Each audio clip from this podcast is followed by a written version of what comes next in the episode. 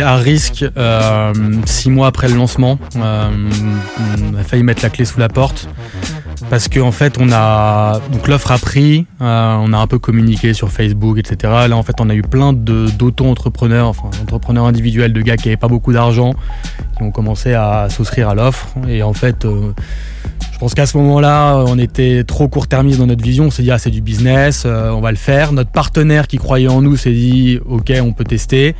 On a commencé à financer des auto-entrepreneurs, on a eu plein d'impayés. Et là, on a failli se faire euh, couper par le, par le partenaire.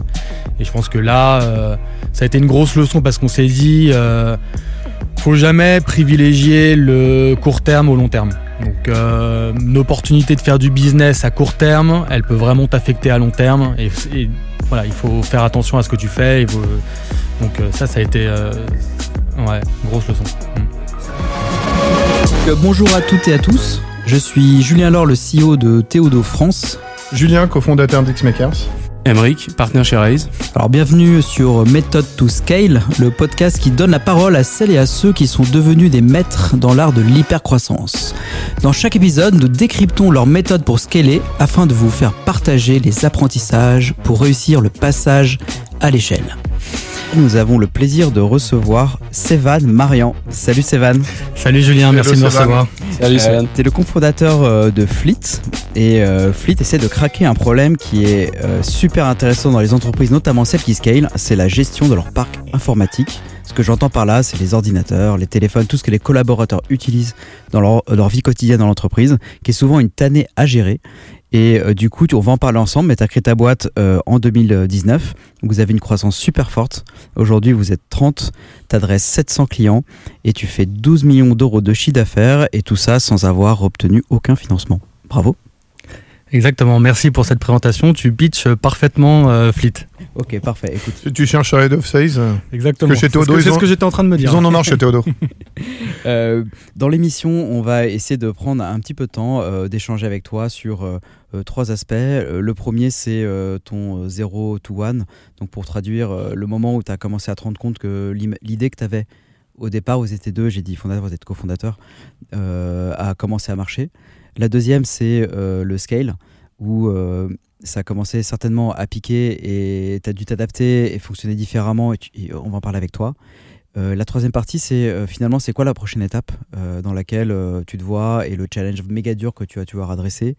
Et dans cette zone-là, on va s'intéresser aussi beaucoup à toi, c'est-à-dire c'est quoi tes habits, euh, qui font que tu arrives à t'en sortir. Et en plus, tu es un jeune papa, donc il va peut-être nous dire euh, des secrets de fabrique euh, quand on est dans cet état-là. Et un livre que, que tu as envie de, de, partager avec notre communauté et nos auditeurs.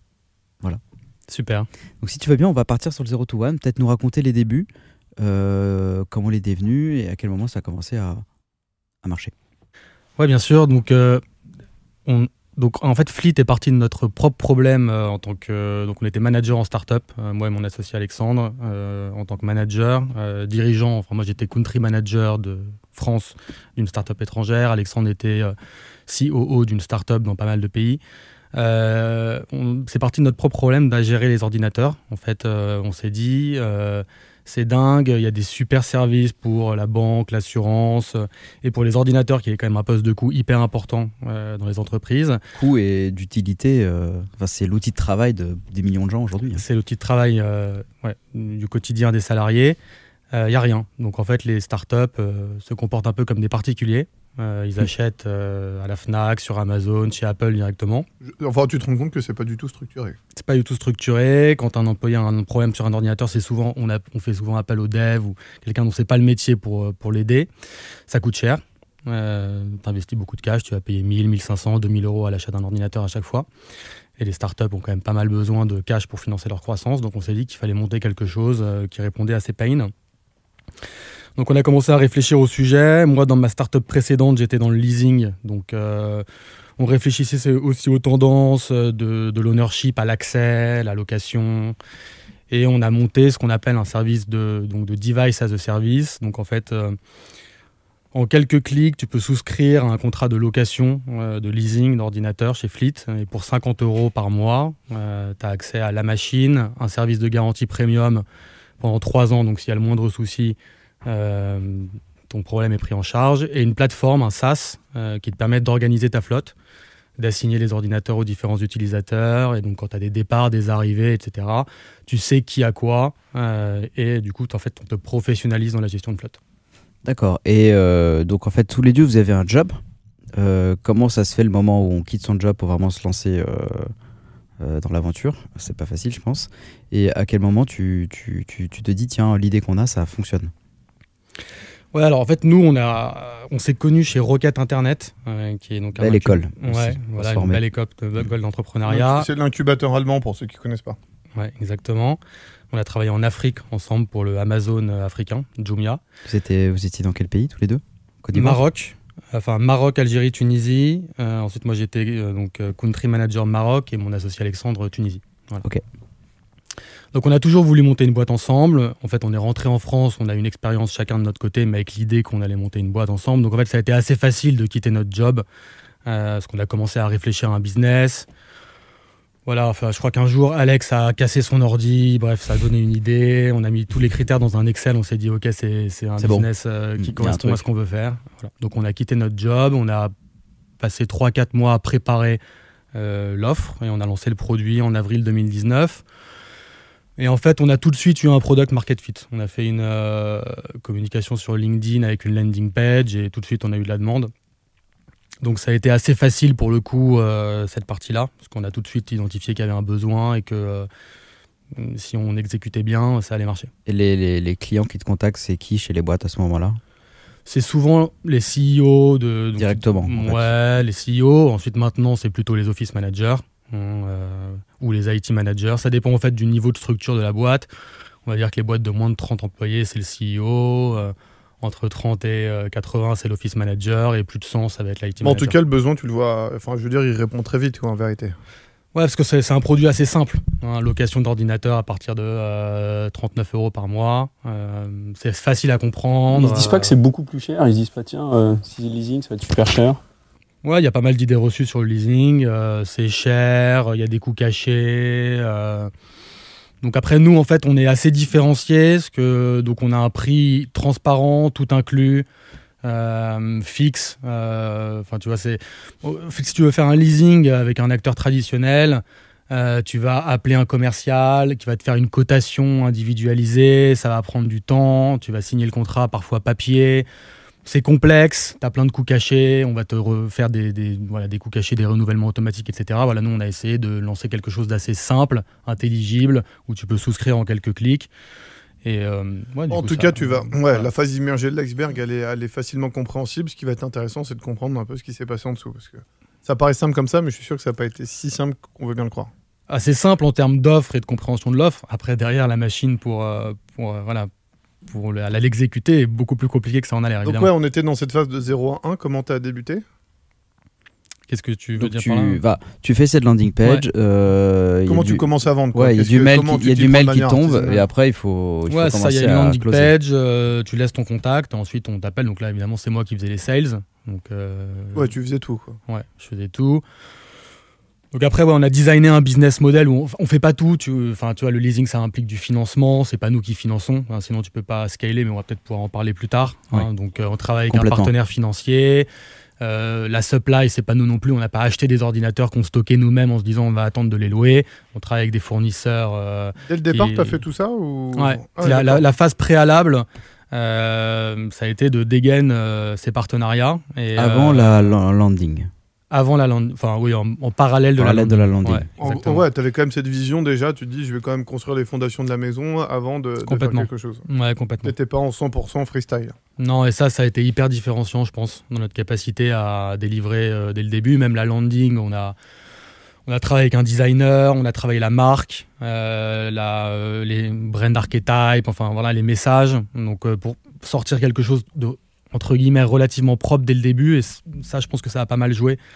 euh, parce que ça faisait déjà un peu mûr et bien. euh, Ouais, parce qu'on entend beaucoup d'entrepreneurs qui disent 0 à 1, c'est tu vas un peu from scratch, euh, artisanal et tout ça. Toi, ça n'a pas été trop ta vision de départ quand même. Moi, je suis pas trop d'accord avec ça, ouais. Je peux comprendre, hein, mais. euh, C'est pas ce que tu as vécu en tout cas. C'est pas ce que Ouais. j'ai vécu. Ouais. Mm. Je dis pas qu'il n'y a pas une seule façon de faire, évidemment. Mais en fait, nous, le fait de l'avoir fait comme ça, je pense que ça a vraiment, ça nous a vraiment aidé.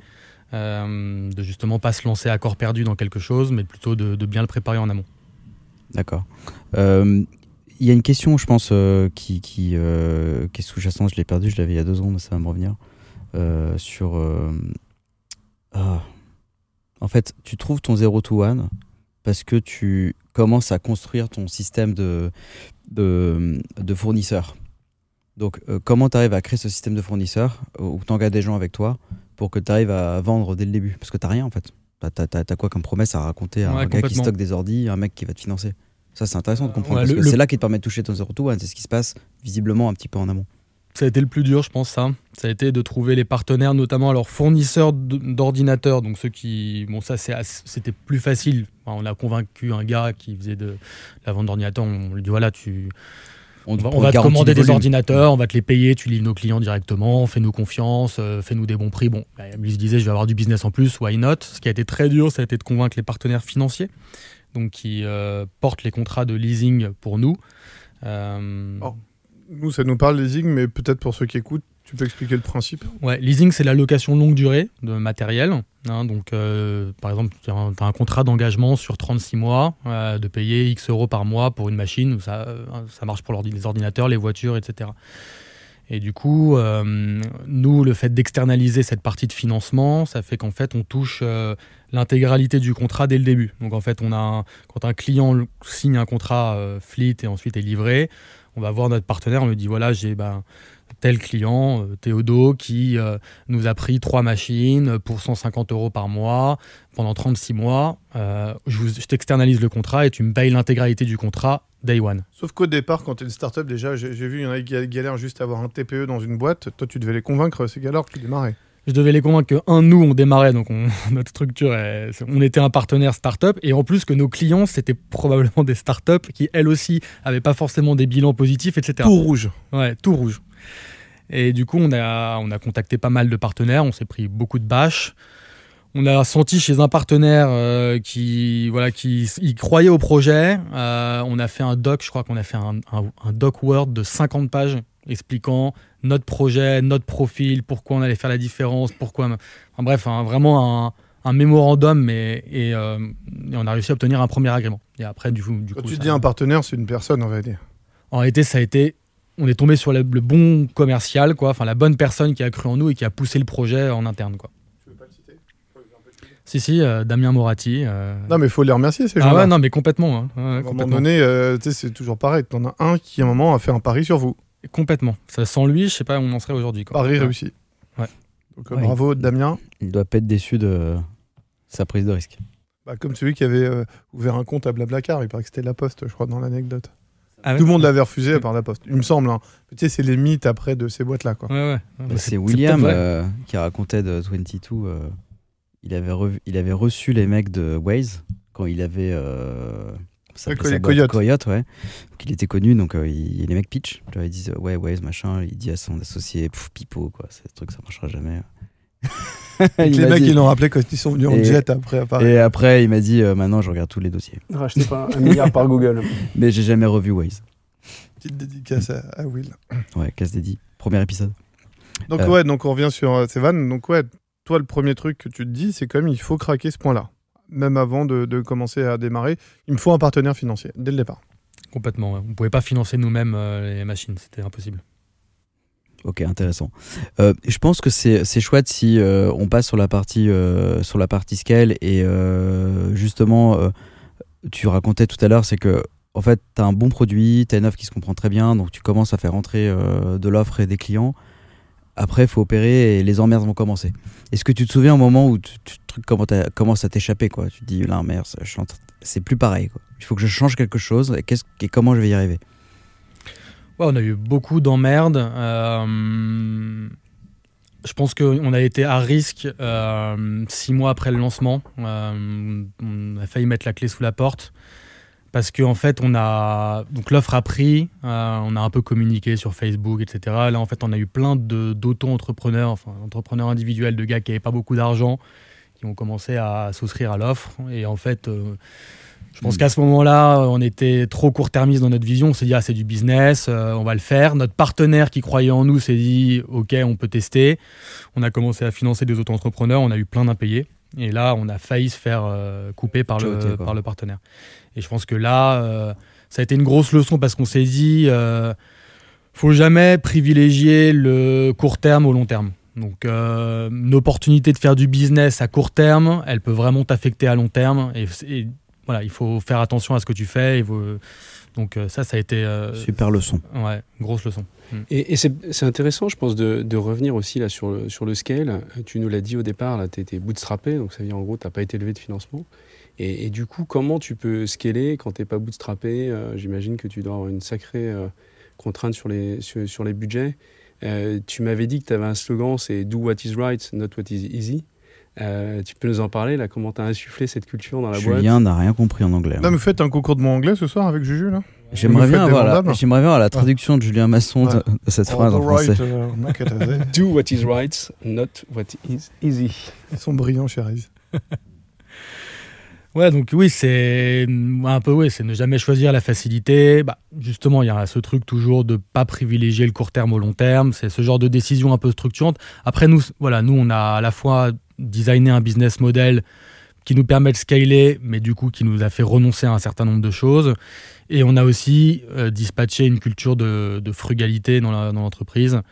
Euh, Tu peux expliquer, alors, excuse-moi, j'assiste sur des points, notion de frugalité Ouais, frugalité, c'est euh, euh, comment dire, c'est faire attention à l'argent qu'on dépense, quoi. Voilà. Et euh, Comme nous avec Momo. Ouais, ouais, non, mais nous, on est assez inspiré par la par la culture d'Amazon euh, sur ça. Euh, Raconte. je crois qu'Amazon, euh, je crois que même, je me demande si, enfin, jusqu'à il y a pas très très longtemps, les bureaux euh, d'Amazon, les tables, ouais, c'était des c'était des planches de bois, enfin, c'était des trucs euh, faits à la Ouais, à la genre, main, de, comment euh, t'appelles ça les, C'était des portes. des deux, deux Ouais, c'était et- des portes, ouais, c'était des ouais. Enfin, et ouais, euh, je crois je crois qu'il y a eu aussi hein, une histoire où genre une euh, ouais, il y a une euh, une soirée de Noël où je crois qu'ils ont euh, ils avaient loué une superbe euh, enfin un superbe endroit et je crois que les voilà après c'était la fête etc ils ont fait n'importe quoi avec euh, le sapin et ils ont eu des dégâts et euh, je crois que Jeff Bezos a pété un plomb lui-même quoi directement juste parce qu'ils ont eu une facture de quelques milliers d'euros euh, de caution suite à suite à ça enfin ouais il y a une grosse culture de, de, de- de- En gros, ouais, frugalité, c'est tu fais quand même hyper attention à chaque euro dépensé. Quoi. ouais alors sans Sans être radin, c'est pas ça que ça veut dire. C'est juste bien investir. C'est ça, bien investir, euh, tout négocier et, ouais, pas choisir. Parfois, toi, tu choisis la facilité. Tu voilà. Par exemple, euh, nous, on, on, part- on prend aucun cabinet de chasseurs de tête. On chasse nous-mêmes. Donc, on contacte les gars sur LinkedIn. On liste 300 profils. Donc, on fait une scorecard. On liste 300 profils qui correspondent à, nos, à, nos- à notre scorecard. On les chasse sur LinkedIn euh, directement. Euh, mais ouais, c'est assez cher de prendre une- un cabinet de chasseurs de tête. Ça peut coûter euh, 20, euh, 30 000 euros. Voilà, ça, nous, on fait ça nous-mêmes. Donc ça, c'est une vraie culture que tu as mis en place. Quoi. Tout Ouais, c'est une vraie peu- culture. ouais. Quelques métriques d'ailleurs sur Fleet en termes de collaborateurs? Ouais, on est 30 collaborateurs. Euh, on fait euh, 1 million d'euros par mois de chiffre d'affaires. Et euh, on est rentable depuis le début. Euh, L'année dernière, on a multiplié par 6 notre, notre volume d'affaires en, ouais, sans jamais euh, en- aller en dessous de la, du seuil de rentabilité. Ouais, l'exponentielle, elle arrive. Quoi. Ouais, c'est ça. Mm. T'as pas parlé, euh, parce que tu t'es créé en 2019, c'est début, fin, milieu? Avril 2019. ouais. Un an après, il n'y a, plus personne dans les bureaux? Et t'es t'es toujours Ouais. en vie? Qu'est-ce que t'as fait? Ouais, surtout que non non bah surtout que nous on a recruté nos premiers euh, salariés CDI en plus euh, à des postes euh, de VP donc enfin cher payé genre un mois euh, avant le confinement quoi. Le sens du timing. Tu dis euh, hmm, Donc, euh, sans the timing. ouais. on a été deux euh, avec deux stagiaires pendant la première année. On recrute nos deux salariés en disant vas-y on investit et Boum. là boum Cadeau. Confinement, tout le monde freeze. euh, Enfin, je pense qu'on a eu euh, 0 euro de chiffre d'affaires pendant deux mois, parce qu'en fait, plus personne euh, recrutait. Nous, on Ah, est tributaire du recrutement. Les gens prennent des ordis quand ils recrutent. Ouais. Mars-avril Ciao. euh, 2020, c'était euh, ciao. Et t'es pas mort. T'as- t'as, euh, identifier les poches euh, dans ta boîte où tu te dis euh, là, euh, je dois craquer ça pour aller beaucoup plus loin, pour scaler vraiment? Tu as parlé de la partie financement à un moment donné. Est-ce qu'il y a d'autres endroits où Ouais, tu as mis en place et- des choses qui font que ça, ça, ça fonctionne? Et peut-être notamment aussi revenir sur. euh, tu nous as dit que tu étais à l'école euh, euh, requête Internet. Et du coup, euh, qu'est-ce que vous avez pris de ça? Qu'est-ce que j'imagine que vous avez une grosse culture data euh, comme toutes les boîtes de requête Internet. Ouais. Et peut-être comment ça vous a scaler Ouais, complètement. Euh, Il y a pas mal de choses qu'on n'a pas pris et pas mal de choses qu'on a pris de chez Rocket. Euh, donc chez Rocket, je pense qu'il n'y a pas cette culture euh, frugalité. Enfin, euh, clairement, c'était on, ils recrutaient énormément. Euh, je crois que l'indicateur de performance au début, euh, c'était combien de personnes t'as recruté. Euh, après, ça a changé, mais euh, donc euh, bon, ça clairement, c'est pas ce qu'on fait. Par contre, effectivement, euh, on est très data driven. Donc ça, euh, je pense que c'était vraiment une force. Euh, de tout mesurer. Euh, donc en fait, on, nous, on est assez héroïste, hein, justement, parce qu'on doit regarder nos dépenses, ce que ça rapporte, etc. Ça se traduit comment en termes d'outils, peut-être pour euh, les auditeurs, tu vois, pour te dire moi aussi, je- ça m'intéresse le data driven, mais comment le mettre en place, c'est notre paire de manches, tu vois. Ouais, alors, je, je- bon, moi, je suis pas hyper expert, donc je vais pas rentrer dans le détail exactement de comment ça fonctionne. Après, nous, on utilise euh, Google Data Studio pour la visualisation. Euh, franchement, ça marche euh, hyper bien. Euh, on a, euh, je sais pas, une vingtaine de, dashbo- de dashboards en fonction des équipes, quoi. euh, Ops, Product Acquisition, Product Rétention. euh, et tout est mesuré. Euh, on a un weekly, un weekly report euh, avec les KPI, les North Star par département qui est envoyé à toutes les équipes. Euh, avec- Sévan, tu- juste, excuse-moi, Ouais. je stoppe sur les North Star. Tu peux m'en citer. Alors, déjà, c'est quoi ouais. pour toi North Star? Ouais, North Star, c'est les Principaux KPI Ouais, les principaux KPI. L'idéal, c'est d'en avoir une. euh, Alors, si tu dois en citer un chez toi que tu regardes, genre qui une obsession le matin quand tu arrives. Ouais, bah nous, euh, ouais, notre, notre North Star, c'est nombre de devices euh, en location. D'accord. Donc, chaque matin, tu regardes ça. Mais euh, j'en regarde d'autres, mais s'il y a un KPI. euh, ouais, si tu dois aller tous ouais. les virer, que tu en regardes un, c'est celui-là. Ouais. et, et ça, du coup, c'est partagé dans toute la boîte? Tout le monde est au courant des KPIs Euh, on a une grosse culture de la transparence. Euh, donc tout le monde a accès au Data Studio et tout le monde a accès au même niveau d'information que les funders. Euh, et du coup, ça permet à tout le monde de bien comprendre tous les aspects du business et surtout d'a- d'avoir une grosse culture data. T'as as un exemple d'action qui se fait dans la boîte et qui est en dehors de toi, que tu penses être lié au fait que les gens voient les données et du coup comprennent mieux le business? Est-ce que tu vois des comportements en fait dans ton entreprise qui sont influencés par ça? Ouais, bah, oui, bah, en fait, tu as, des équipes qui sont très data-driven par nature. Euh, les équipes euh, sales, par exemple, Mhm. ou même euh, ops. Marketing. Très drivé marketing, par ça. drivé par ça, le revenu, la performance, les ops, ils vont être drivés par les délais de livraison, etc. Et puis tu as des équipes qui sont par nature moins data-driven, product tech, par exemple, qui travaillent plus en projet. euh, donc, bon, après, voilà, il y a les méthodologies, euh, Scrum, etc. Mais nous, on a par exemple une grosse culture de l'adoption produit. euh, et, euh, les équipes tech, elles regardent énormément ensuite l'usage. Enfin, tu vois, à chaque fois qu'elles sortent une fonctionnalité, il y a deux trois North Stars sur l'usage de la fonctionnalité qui sont euh, qui sont créés. Enfin, on, on- voilà, on demande à tout le monde de, de, de créer les KPI avant même de sortir le projet. Qu'est-ce que tu vas regarder? Qu'est-ce que c'est quoi tes objectifs? Qu'est-ce qui va dire que c'est un succès? Et ils regardent énormément. Donc, euh, ils ont un weekly qu'avant meeting. avant de faire le projet, tu définis le, avant de le sortir gain, une, en fait. ouais, Le avant de sortir qui une fonctionnalité, hein, euh, je sais pas, par exemple, euh, je sais pas, on a sorti une fonctionnalité qui s'appelle Total Fleet qui te permet d'uploader ta flotte non fleet sur ta sur ton SaaS euh, de gestion. Donc tu peux mettre tous tes ordis, même les ordis non fleet, euh, pour avoir euh, toute ta flotte dessus. Bah, avant de sortir cette fonctionnalité, on va demander au product euh, de nous dire c'est quoi les indicateurs de performance qui vont nous faire dire que c'est un succès ou pas un succès. Parce que tu- sortir la fonctionnalité, Objectiver le, le, le, Ouais, le Ouais, tu succès. regardes la performance de la, de- de la fonctionnalité. C'est ça, donc combien de devices ont été uploadés, combien d'entreprises différentes ont, ont utilisé cette fonctionnalité, etc., etc. Qui a utilisé le système d'upload, euh, combien ont uti- le- d'upload par CSV, etc., etc. Et du CSV, excuse-moi? Pardon, euh, Excel, quoi. Enfin, tu peux uploader un fichier Excel qui va reconnaître les colonnes et mettre les devices directement sur le, sur le SaaS. Et du coup, eux, donc, ils ont un weekly meeting euh, l'équipe tech et produit, où en fait ils font une review de leur KPI. C'est assez rare sur des équipes euh, tech. euh, ça c'est un vrai, euh, c'est un, un, vrai point. je trouve vraiment intéressant. C'est tu, tu, fais en sorte que les développeurs et les products voient pour le business l'impact qu'ils font eux. Et qu'est-ce qui se passe quand ça marche pas alors? T'as un exemple? T'as as sorti une feature et vide. Et du coup, ouais, complètement. comment ça réagit? Tu vois, les gens ils réagissent comment? Ouais, bah, moi j'aimerais qu'ils réagissent euh, plus. ça sent, ça sent, ouais. Ok. Ah ouais, on a sorti une feature récemment qui n'est pas très utilisée parce qu'en fait elle est cachée, elle n'est pas mise en avant, euh, mm. elle n'est pas hyper, euh, ouais, elle n'a pas été hyper bien designée.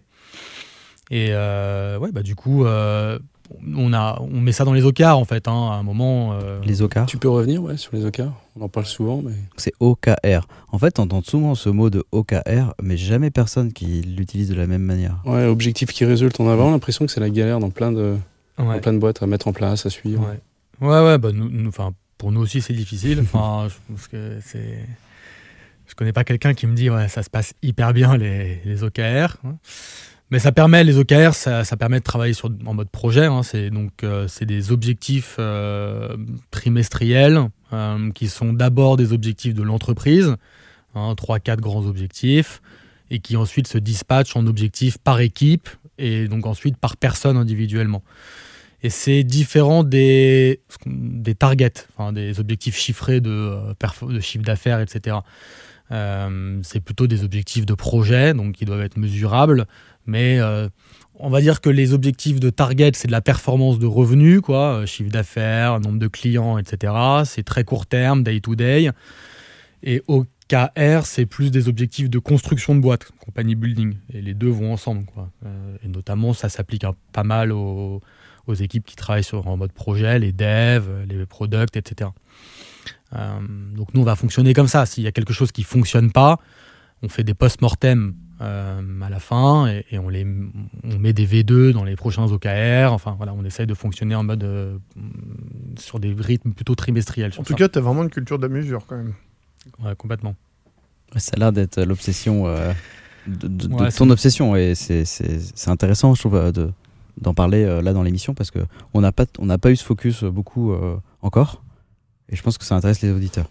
Ouais, ça intéresse beaucoup et je, pense qu'en plus, euh, effectivement, souvent, on l'a dit, les OKR, tout le monde en parle, mais, mais je pense que c'est c'est euh, pas facile euh, à mettre dans les, dans les entreprises et surtout, tout le monde se l'approprie.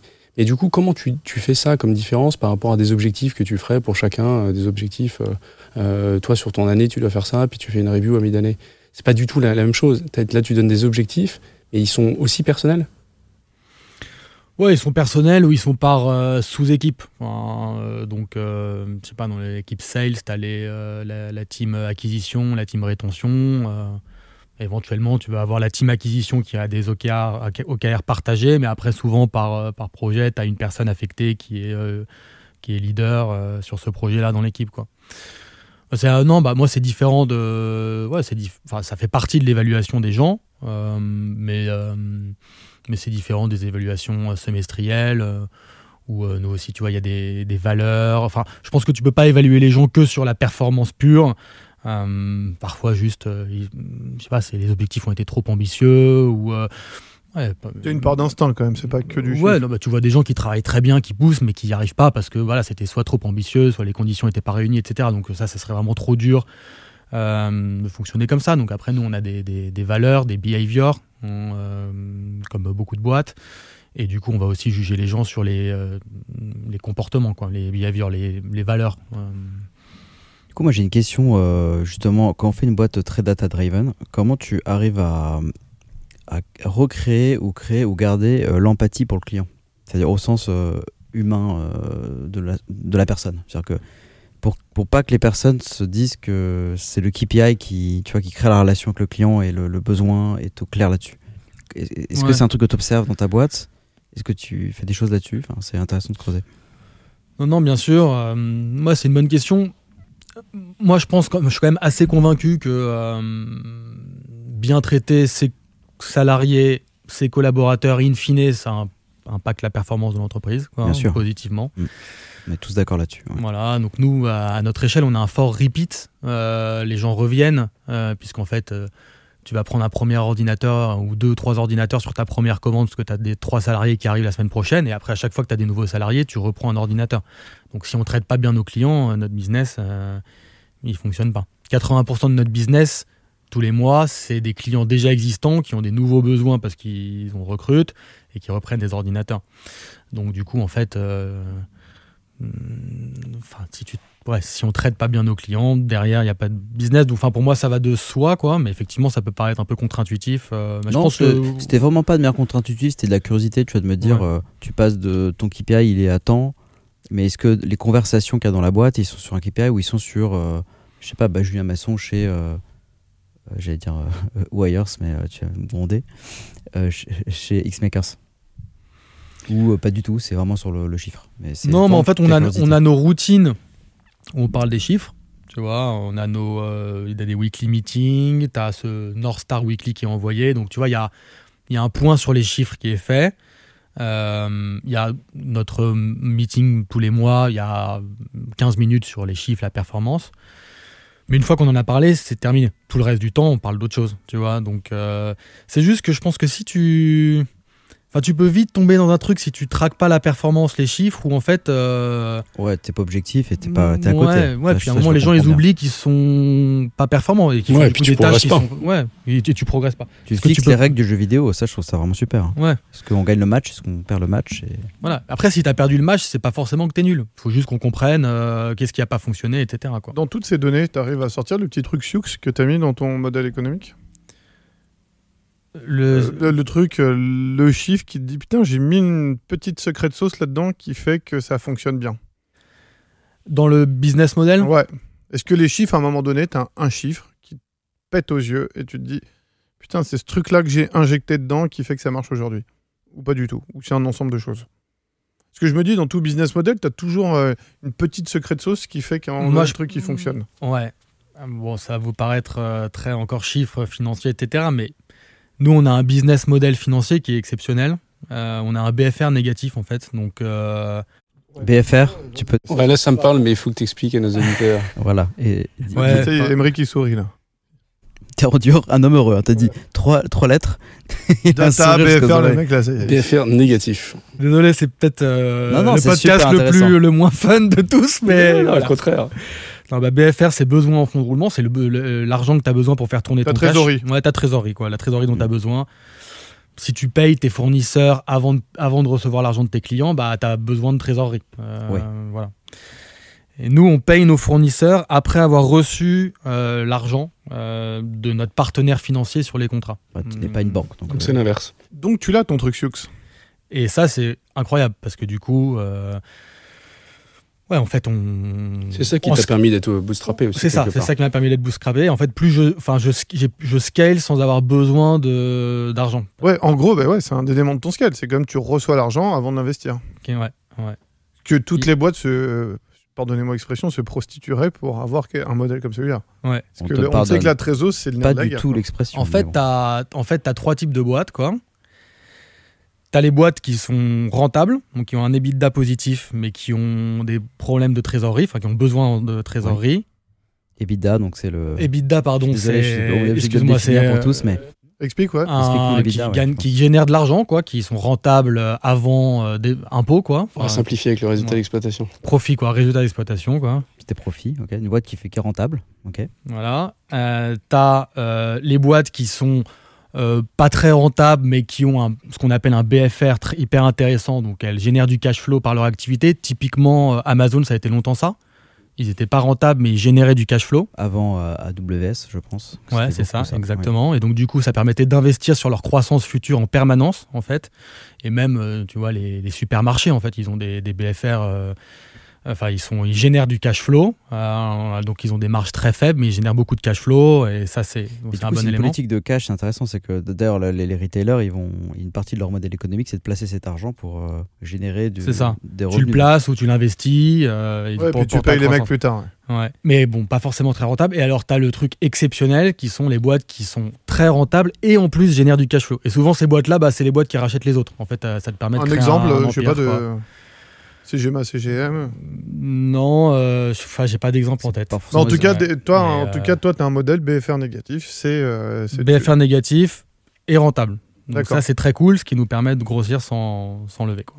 Bah, belle transition peut-être sur, euh, sur la- la- la- l'étape d'après qui est finalement en fait ton, ton endgame à toi, le truc, que- l'ambition que tu t'es fixée, où tu t'es dit là si je j'atteins ça, c'est c'est ok, j'ai la Champions League. Ouais, bah, non, bah après nous, alors je sais pas si c'est moi perso, mais nous notre Vous, objectif euh, de boîte, ouais, c'est donc là on, s'étend à l'international, donc on a ouvert en Espagne, on va ouvrir en Allemagne là, et en fait on aimerait vraiment être leader européen de le- la location d'IT pour les PME. Voilà, donc là si on arrive à faire ça sans avoir levé un centime, T'as toujours, toujours pas levé à l'heure actuelle. Toujours pas levé, non. Et c'est qui tes, tes compétiteurs là? Parce que tu dis que tu veux devenir le leader européen, c'est quoi? C'est Ouais. les providers de matériel qui se mettent eux-mêmes à proposer des solutions de leasing? Ouais, t'as les providers de matériel, euh, mais qui du coup, euh, ouais, proposent pas de SaaS, de plateforme, c'est juste. Plus, pas la euh, dimension service, à mon avis. ouais. Et la comme- dimension service, c'est pas très bien faite. Ouais. Tu vois, chez Apple, euh, tu prends Apple Care, en fait, tu es quand même obligé de te déplacer en Apple Store, prendre rendez-vous. Ouais, toi, t'as une Enfin, relation de proximité quand même. Ah bah moi, tu mets un ticket sur la plateforme, en une heure après, t'as un coursier. Enfin, tu vois, c'est. Ouais, c'est là où tu as déporté un peu ta proposition de valeur d'ailleurs. C'est plus sur Ouais. le service que l'achat du matériel. Et euh, non, mais après, nous, on est en concurrence pas mal avec l'achat, en fait. Parce qu'il y a encore beaucoup, beaucoup de comportements d'achat, euh, notamment dans les PME. Les plus grosses boîtes qui sont structurées, elles font toutes du leasing, mais les PME, il y a beaucoup qui achètent leur matériel. Donc, euh, Mais euh, tu tu identifies pas du tout une boîte comme Econocom comme un concurrent? bah, Econocom, c'est le leader, mais ils sont sur les enterprises. D'accord, c'est un autre. Ça, Enfin, ce sera peut-être le endgame du endgame quoi. Ouais, mais Quand tu toques auprès d'Econocom en disant j'ai mis assez de côté, maintenant, euh, maintenant, je vous rachète. maintenant je vous rachète les gars. Je te le souhaite, hein, je te le souhaite. Apple. Très belle boîte Econocom familiale d'ailleurs. Ouais, familial. Très belle boîte familiale. Euh, si si on, si on, on creuse toujours cette partie du, du endgame, il y a un truc où tu penses quand tu regardes devant toi, si, si ça va tirer l'élastique, si tu tires, ça craque où en premier? Vous faites x20, ça va craquer où là? Euh, je pense que ça va craquer. Je pense que ça va craquer en opération, quoi, euh, quand même. Enfin, tu vois, en supply. euh, surtout là, il y a ces, enfin, ces derniers mois, il y a eu des gros problèmes euh, d'approvisionnement. Donc, ouais. je pense que Oui, si on dans fait un fois- contexte, en plus, Dans un contexte difficile, ouais. Donc là, c'est Et du coup, va- tu as imaginé le- la contre-mesure, en tout cas le truc sur lequel tu dois commencer à bosser pour Ouais. te prémunir de ça? Bah ouais, c'est. Là, on a pas mal multiplié les fournisseurs avec lesquels on bosse. Donc, euh, si on arrive à bien bosser avec tous, je pense qu'on peut vraiment absorber beaucoup de croissance. Mais on n'est pas intégré technologiquement avec eux. Tu peux, être, tu encore, peux être euh, limité par tes fournisseurs? C'est un des trucs qui peut te coincer ta croissance? Bah, C'est-à-dire que si on si on si on travaille pas avec assez de fournisseurs et qu'on grossit, Ouais. euh, on va pas réussir à fournir euh, nos clients. C'est ça qui peut te coincer. Ouais. Et, et du coup, là aujourd'hui, ça va, mais il faut qu'on s'intègre technologiquement avec eux pour que les, les stocks soient updatés automatiquement, etc. Donc euh, je pense que si on fait x20 demain dans le setup actuel, c'est ça qui Ouais, pète. ça donc qui de- tu auras des gros enjeux d'automatisation de toute ta supply euh, derrière. Ouais, ouais. Qui est un gros sujet d'ailleurs pour les commerçants. Exactement. Euh, bah, la dernière question, du coup, euh, enfin il y en a deux, mais là, celle d'avant sur toi, qui est, qui est vachement intéressante. Est-ce que tu as des, euh, constitué des habitudes, en fait, depuis que tu as monté ta boîte, qui font que tu te sens- ça te permet de te sentir bien, te sentir Ça peut être un quotidien rituel, ça peut être. Et- Comment tu Ouais. progresses? Moi, j'aime bien séparer mon temps en trois, euh, trois phases. Quoi. Euh, il va y- avoir une phase de, euh, plutôt de, de production, euh, donc où je vais essayer de. Enfin, je vais env- envoyer du mail, compte- enfin voilà, enfin, euh, faire des choses, enfin, ou euh, je sais pas, gérer des équipes, enfin bref. T'as un tiers de ton temps, quand même, Ouais, encore aujourd'hui, où tu as de la prod. où, j'ai de la prod. Un tiers de mon temps où j'ai plutôt des, des discussions, quoi. Euh, donc, euh, ça peut être rencontrer des peers, euh, enfin, tu vois, des. Enfin, essayer de me nourrir de, de gens. Et un- soir. Et un tiers de mon temps qui est plus euh, de la contemplation, quoi. Enfin, pas ce que j'appelle contemplatif, mais où je C'est me quand tu vois renseigne. Julien, là. mais regarde-le. Ouais, un peu. Voilà, exactement. La contemplation, c'est, tu veux dire, de la prise de recul. Faire de la euh, prise de recul, ouais. euh, où je vais lire des choses qui ont, Mm. parfois, parfois même rien à voir avec mon business à court terme, Oui. mais juste ça me nourrit. Et en fait, Et je tu sais que même. Tu prends du recul. ouais. Et ça, je sais que plus tard, ça me servira. Je me dire, ah bah tiens, j'ai lu ça dans tel bouquin, j'ai lu ça dans. T'as oublié le quatrième temps, euh, bébé Sévan Ouais, bah là, en ce moment, c'est particulier, ouais. Donc, euh, c'est difficile de tout, de, de tout lier. Mais ouais, un tiers, un tiers, un tiers. Ok, intéressant comme modèle. Et euh, un bouquin euh, que tu nous conseilles, enfin, que tu conseilles pas nous d'ailleurs, à, à, nos auditeurs, qui t'a vraiment marqué, où tu veux en dire, s'il vous plaît, lisez-le, ça a changé ma vie. C'est difficile parce qu'il y, en a, il y en a pas mal, quoi. Euh, non, bah, je peux vous dire, là, en ce moment, je lis un bouquin qui s'appelle, donc c'est de l'anglais encore, Crossing, Crossing the Chasm. Ok. C'est un bouquin qui t'explique comment euh, bah, scaler justement. Donc en fait, c'est eux qui c'est ce gars-là qui a défini le concept de innovator, early adopter. Donc euh, les innovateurs, ceux qui testent tous les nouveaux produits, les, adopteurs early qui sont tendance. Oui, il a profilé un peu. Ouais, les... profilé. Voilà. Donc quand tu crées un, nouvel, un nouveau Un produit, produit, ça t'inspire. euh, voilà, tu as tes premiers clients qui n'ont pas peur du fait que tu sois tout nouveau et qui vont y aller. Ensuite, tu as un peu les early adopteurs qui vont aussi y aller. Et puis après, il faut aller sur la majorité. Et la majorité, c'est des gars qui vont chercher des leaders sur leur marché, qui vont chercher de la sécurité, qui vont se dire OK, X, Y, Z utilise ce produit, donc je vais l'utiliser. Et on l'est tous, chacun, en fonction des produits qu'on utilise euh, chaque Complètement. Et complètement. Et nous, on est un peu dans ça chez Fleet aujourd'hui. C'est-à-dire qu'on a bien voilà, le- tout l'écosystème tech et euh, autour de la tech nous connaît et se dit OK, c'est cool, etc.